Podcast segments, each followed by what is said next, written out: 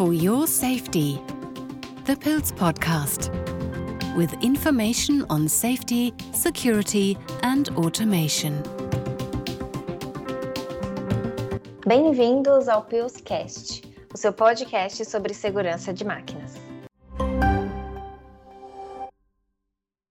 O meu nome é Gabriela e o meu convidado de hoje é o Leonardo Fazilani.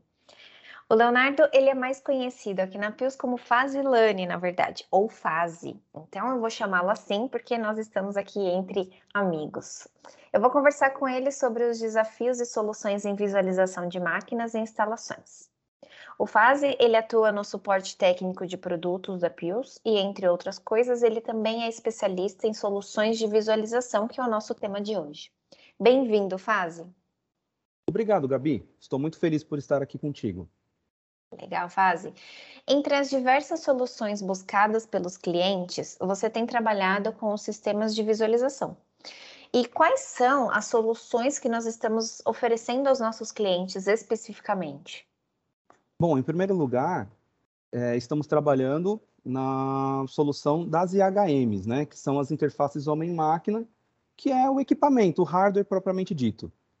Nesse aspecto, estamos focando nas tendências de mercado, utilizando equipamentos de alto desempenho com sistema operacional de uso comum pelo mercado, né? E nos modelos mais avançados, estamos preparados para as aplicações com IoT, que é a internet das coisas.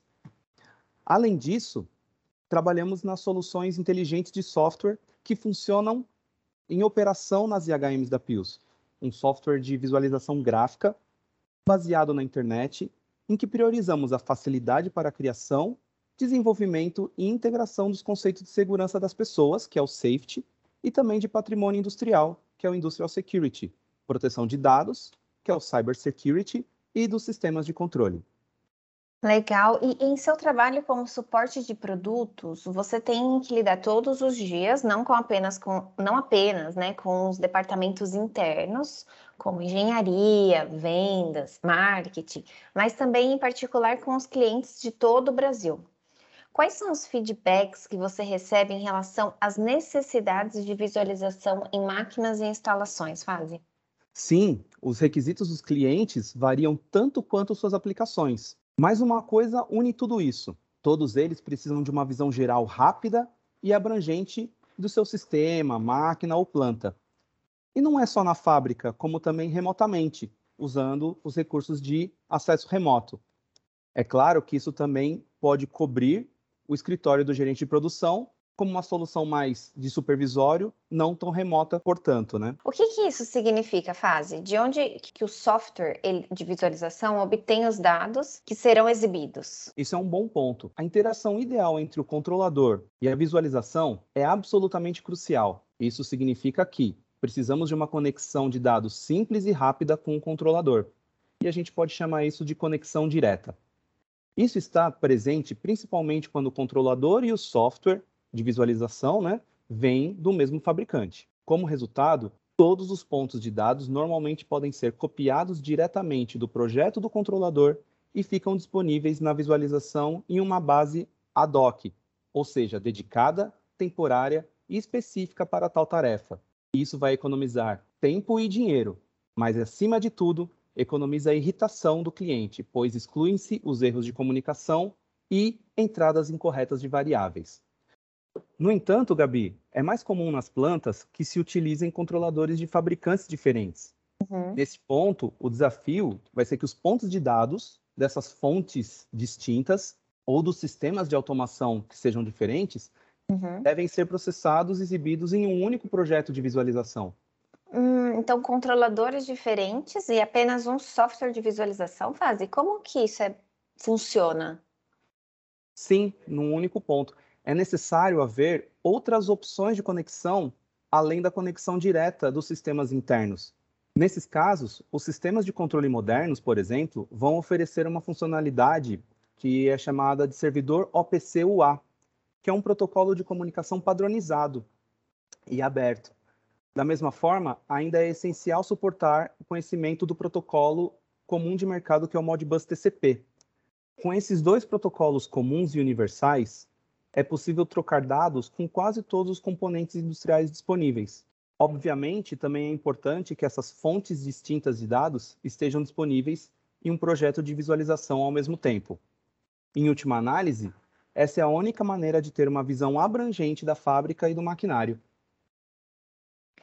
Hum, você comenta visão geral é, abrangente, né? O que está incluído exatamente nisso, Fase?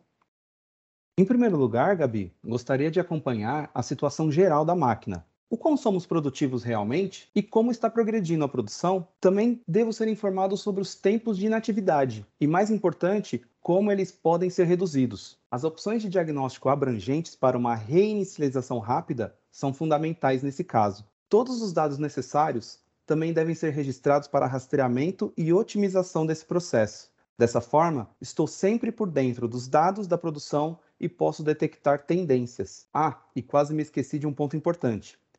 É claro que você gostaria de poder alterar alguns parâmetros da planta e do maquinário de forma rápida. Para fazer isso, muitos pontos de ajuste devem ser alterados e transferidos para o controlador. Isso pode ser feito por meio do gerenciamento de receitas, por exemplo. O que seria isso? São pacotes de informações de parâmetros como se fosse uma ficha de produção, com as quantidades de ingredientes dessa receita um assunto complexo, né? E quando começamos a conversar, é, você abordou brevemente o assunto remoto, né, Fase? Sim. E hoje em dia há muitas pessoas trabalhando remotamente. É um caso, eu mesma, você, muitas pessoas trabalham remotamente.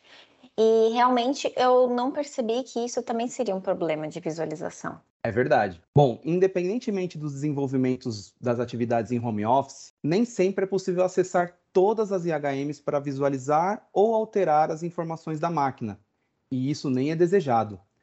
Nesse aspecto, a indústria já estava instalada e funcionando remotamente, entre aspas, nessa área. Né? Um software de boa visualização oferece suporte ao acesso baseado em web, em tantos dispositivos finais quanto possível, como PCs industriais, tablets, smartphones, e uma arquitetura do tipo cliente-servidor que seja genuína também garantirá que a manutenção remota seja separada, gerenciada se necessário e independente da operação no local. Qual o status da condição segura ou como o sistema foi restabelecido?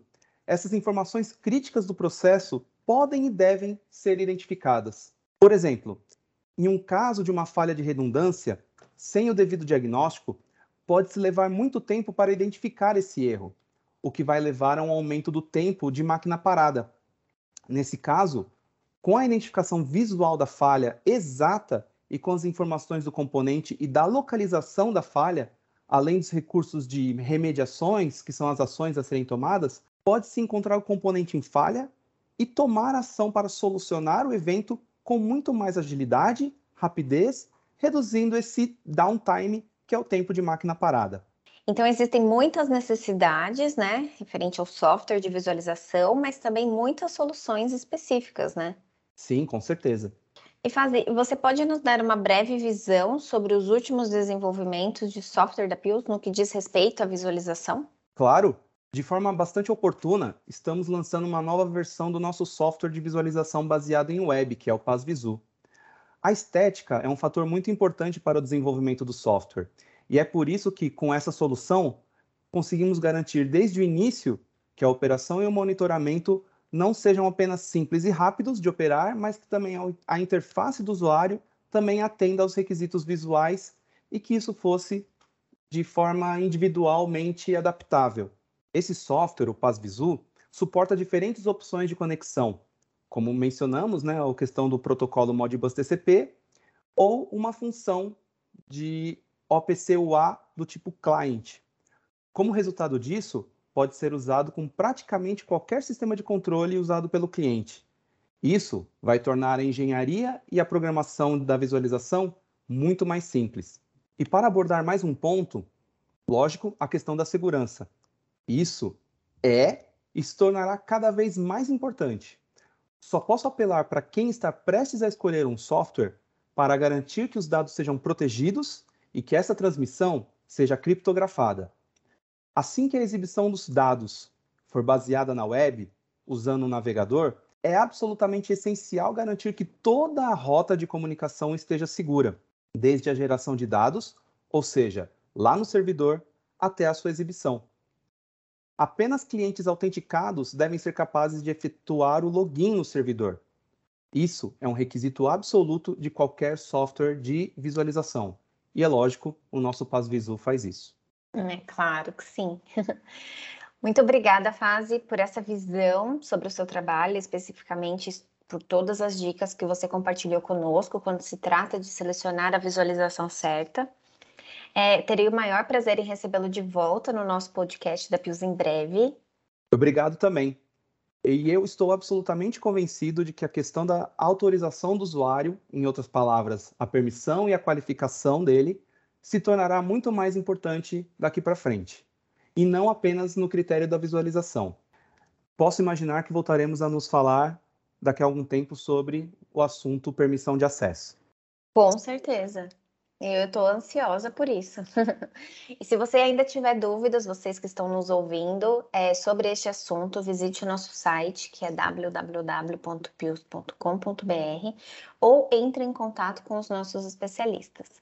Nós ficaremos muito felizes em te orientar sobre essas soluções para os seus projetos de visualização e entre outros projetos também. Até a próxima, pessoal. Até mais, pessoal. Obrigado. Abraço.